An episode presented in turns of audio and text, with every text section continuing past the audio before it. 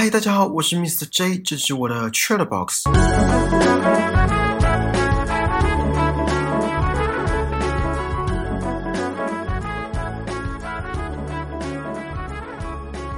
还没看过的听众，听完我上一集的分享，有去追了吗？看完影集有没有什么想法？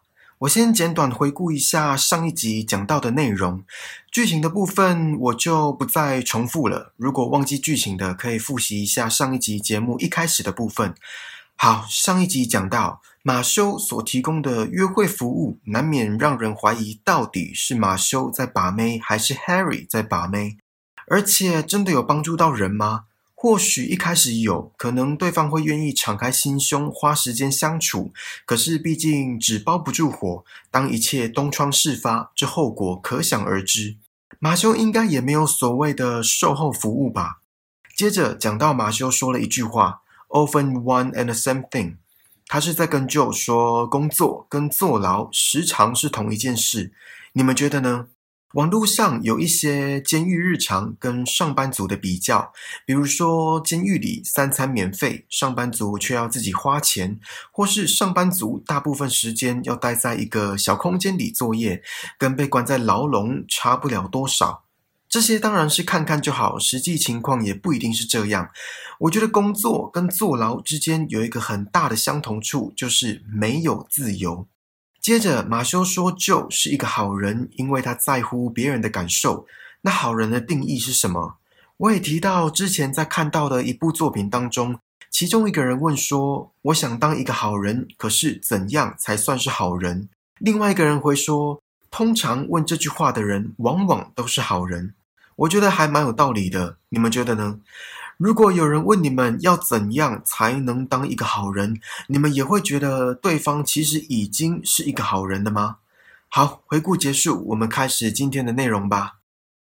不知道大家有没有封锁别人的经验，或是被别人封锁的经验？然后这两种情况的感受又是如何？我个人是没有封锁过人，有啦，那种骚扰的账号我都直接封锁。至于有没有被封锁过？呃，印象中是没有，因为可能我自己被别人封锁，我也不知道。这部剧中展示了一项科技，就是每个人都有智能眼，透过这个智能眼可以把一个人封锁，有点像是社交软体封锁的概念。可是是发生在现实生活中，自己听不到对方说话，同样的，对方也听不到自己在说话，也就是完全无法跟外界沟通，传简讯也不行。自己看封锁的人是一团灰色的马赛克，同样的，在别人看来，自己也会是一团灰色的马赛克。想当然，照片也变成一团马赛克。简单讲，就是彼此的存在已经互不相干，毫无交集。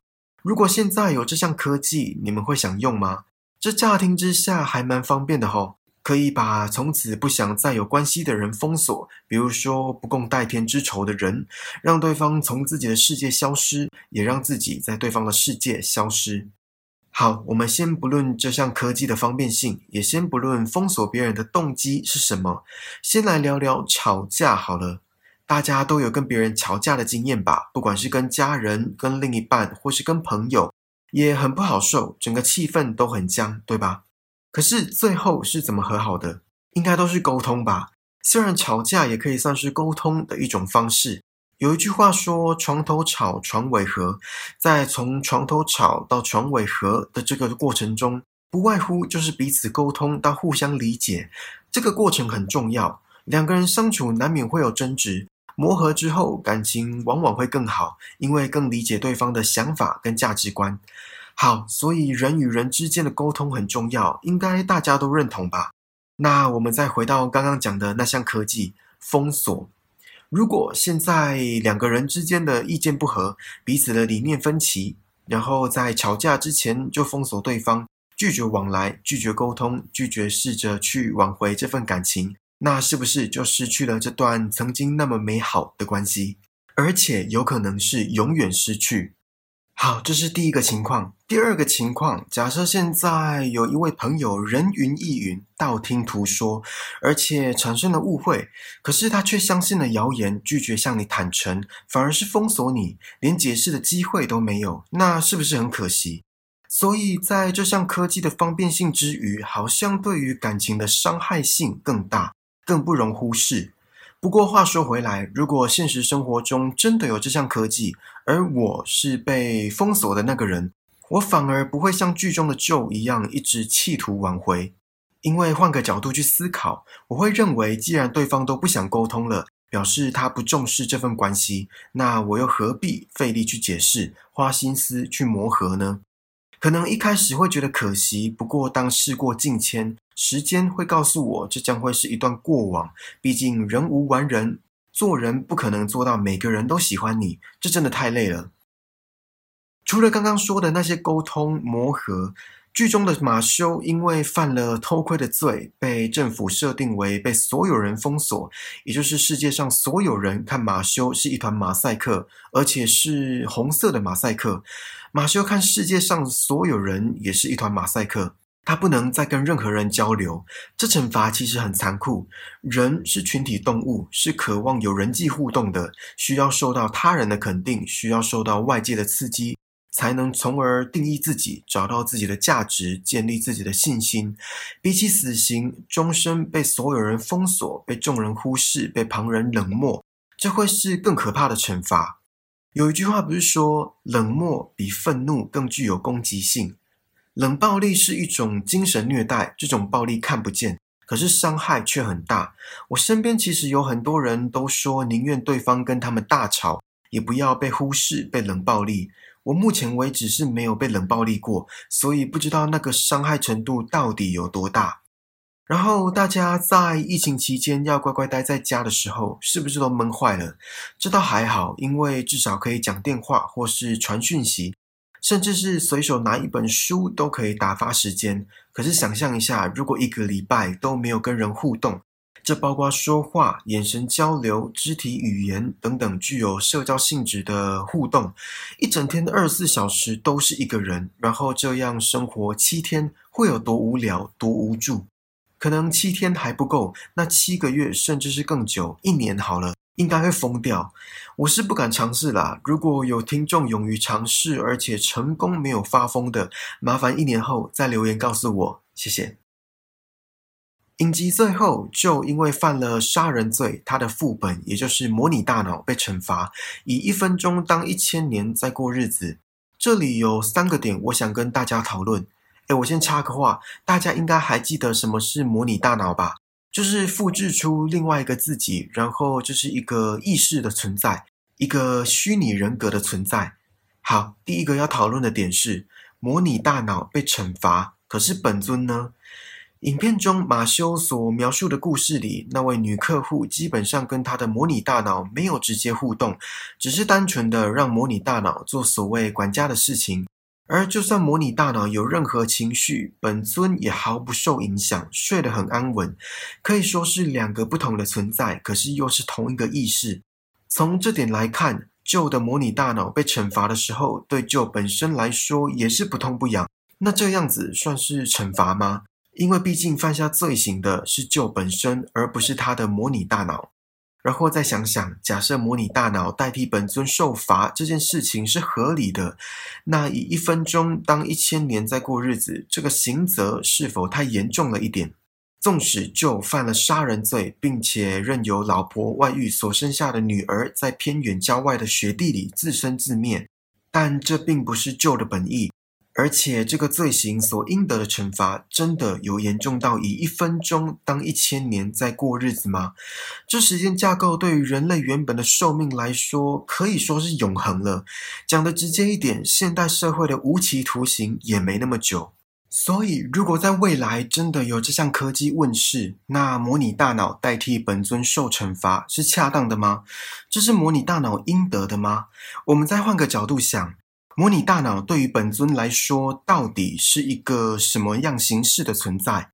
价值跟定位又在哪？它算是一个生命体吗？还是一个真实却没有躯壳的人类？甚至只是本尊用钱砸来的冰冷的科技产物？这是第一点。第二点是让旧的模拟大脑以一分钟当一千年在过日子的，是一位政府人员。他声称这是一项惩罚，而且是一项合适的刑期。不管合不合适，这一幕可以看出这位政府人员对模拟大脑的存在是不屑一顾的，是冷酷无情的，而且是把他们当作没有感情的物品一般的对待。第三点，那个惩罚是以一分钟当一千年在过。我当初看到这里，就让我想到二零一四年上映的一部大片，叫《Interstellar》星际效应。相信大家应该都看过了。电影中有一幕是因为重力的改变而影响了时间上的差异，所以当太空船上的人员汇合后，有人已经白发苍苍，有人却像只是过了一天，样貌几乎没有变化。我当时也因为这一幕而更了解到人类是一个多么渺小的存在。好，我们回来。所以，如果无所事事一千年，真的会把一个人逼疯。就像马修跟女客户的副本沟通的时候，为了说服他，让那个副本无所事事六个月的时间，因为是意识上的存在，所以也不用睡觉。而副本最终屈服，还跪着请求马修给他一点事情做。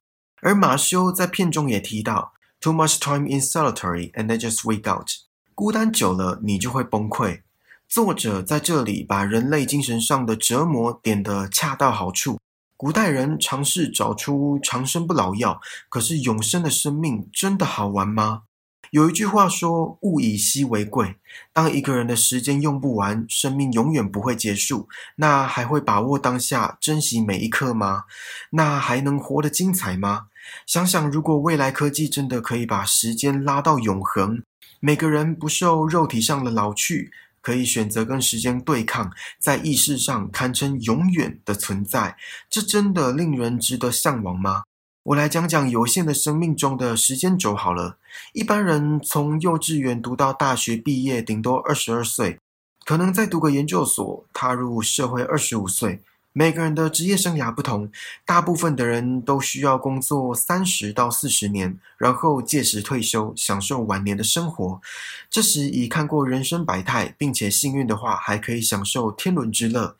而在这几十年当中，会因为有限的生命，所以计划买房买车、结婚生子。到了每一个阶段，都有各自阶段的烦恼跟困难要克服。学生时期担心考试不及格会被教授当，会被延毕。毕业后，刚踏入社会，要面对职场上老板跟老鸟的欺负跟压榨，好不容易熬到了下一批新人进来，又要面对父母给的压力，成家，开始思考现任的男女朋友是否适合跟他定下终身，好不容易下定了决心，定下了终身，一切才刚开始。就像刚刚说的，买房、买车、结婚、生子，各种经济压力排山倒海而来。即使早已喘不过气，也咬着牙撑了几十年，终于退休，走过了人生大半的时间。不敢说把握每一个当下，可是也用尽了力气过生活。老年就在摇椅上摇着摇着，就摇到了天边，结束了说长不长、说短也不短的人生。当然，刚刚那些里程碑是以世俗的眼光，还有社会的价值观去假设的，不是每个人都会这么做。好，我想说的是。那些所谓的里程碑、所谓的人生阶段、人生目标，都填满了一个人说长不长、说短也不短的人生。那如果人生是永恒的呢？幼稚园念个十年再毕业，大学被当也没差，延毕个五十年也不痛不痒，反正时间多。找寻另一半嘛，嗯，花个两万年来找好了，两万年后再来结婚，这会是你们想要的吗？然后再想想永无止境的通勤、上班、下班、回家、吃饭、睡觉，真的是永无止境哦！这光想就觉得很可怕。科技始于人性，很多科技的发明本意都是在帮助人类的生活，提高生活的便利性。但在这些科技问世的同时，却也悄悄地带来毁灭人类的可能性。黑镜这一集虽然片名叫《白色圣诞节》，剧情中也时不时的会穿插一些跟圣诞节有关的元素，比如说镜头一开始照着窗外白雪纷飞的景象，马修也说着今天是圣诞节，甚至是收音机播的歌也跟圣诞节有关。可是如果真的是单纯节庆上，这么欢乐、这么喜悦的气氛，那就不会是黑镜了。就算是欢乐，也会是带有批判性的欢乐，或者是黑色幽默。或许作者 Charlie Brooker 就是想要毁掉大家期待了一整年的圣诞节。好啦，这次的 c h i l l Box 就到这里喽。希望你们还喜欢今天追剧闲聊的内容，请记得帮我订阅这个节目，然后打星评分、留言，并且分享给身边可能对 Black Mirror 黑镜，还有今天讲的这集 White Christmas 白色圣诞节感兴趣的朋友。更重要的是，此时此刻在听 Podcast 的你，在听我说话的你，让我们一起把人生过得更精彩吧。我们下次见，拜拜。